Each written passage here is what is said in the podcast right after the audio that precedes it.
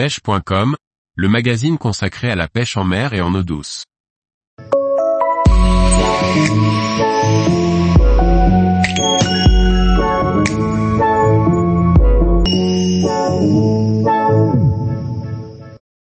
Fabriquer soi-même un montage chalot pour le brochet en trois étapes. Par Liquid Fishing. Dans le commerce, il existe de plus en plus de références de montage chalot déjà prêtes à l'emploi.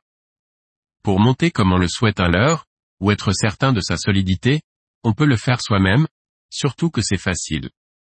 Visser le screw dans la tête du leurre.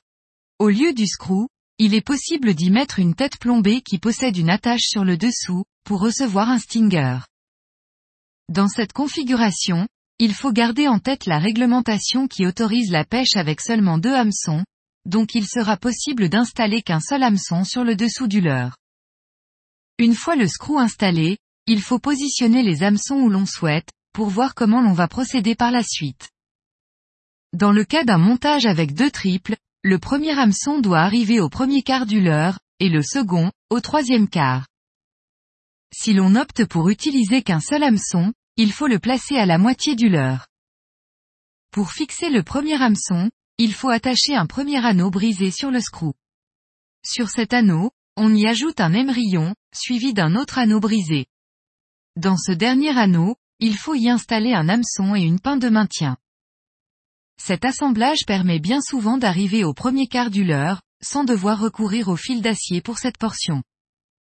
Si ce n'est pas le cas, fabriquer un stinger avec un fil d'acier est alors inévitable. Sur le premier côté, il est composé d'un anneau brisé, et d'un émerillon rolling. Sur l'autre côté, il faut y installer un anneau brisé, dans lequel on attache l'hameçon désiré et la pince de maintien.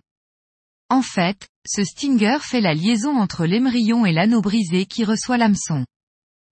Dans les deux cas, il faut s'assurer que l'hameçon triple soit positionné dans le bon sens, soit une branche qui va vers l'extérieur lorsque qu'il est plaqué vers l'arrière du leurre.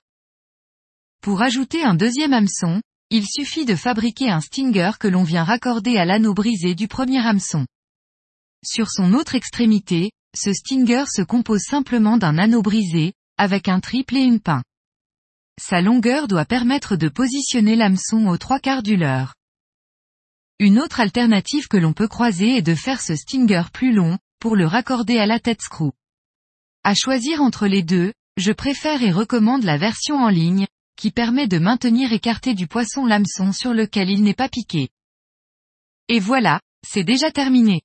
Fabriquer un montage chalot se fait très rapidement et il peut durer longtemps avant de devoir le refaire.